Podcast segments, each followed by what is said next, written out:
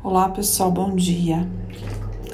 Quero falar hoje sobre algo que me chamou a atenção quando eu estava no açougue comprando mantimentos aqui para casa.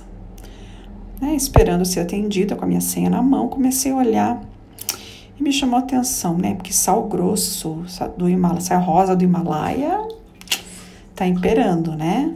E eu nem sei bem porquê, mas enfim.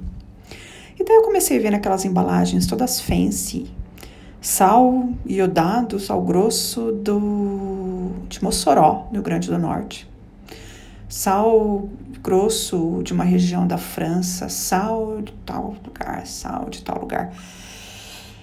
Muitas opções, né? É, como eu vou saber qual que é o melhor para mim? É tanta coisa. Se até o sal agora eu tenho tantas opções, se até a carne tem marca que até tempo atrás não tinha. Eu consumo com glúten ou sem glúten? Eu me torno vegetariana ou vegana? É, o que eu faço? As profissões, tem tantos.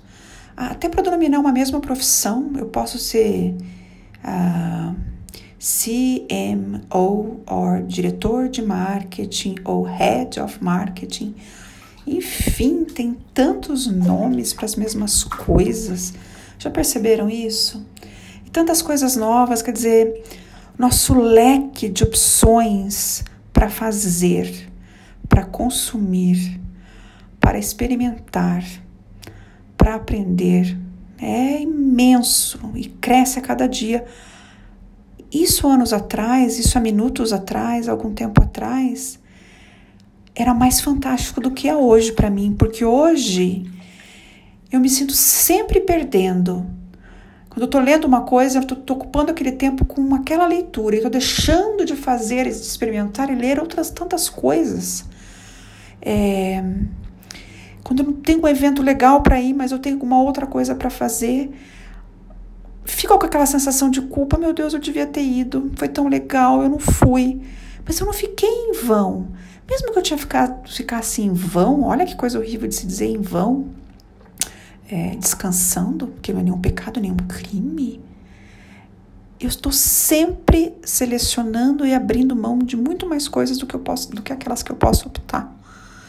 Então essa reflexão para hoje tem a ver com o ser, com o ter, com escolher e principalmente com uma tendência que está cada vez mais forte, que nasceu em inglês, né, o JOMO, J-O-M-O, Joy of Missing Out, que é simplesmente é, né, como vocês já adivinharam, né, a alegria de abrir mão, de abrir mão de frequentar redes sociais com tanto, tanto apetite, de ir, não ir em tantos eventos, tantos cursos, ler tantas newsletters, ver tantos vídeos, postar menos, de repente encontrar mais pessoas, ou de repente não fazer nada mais tempo.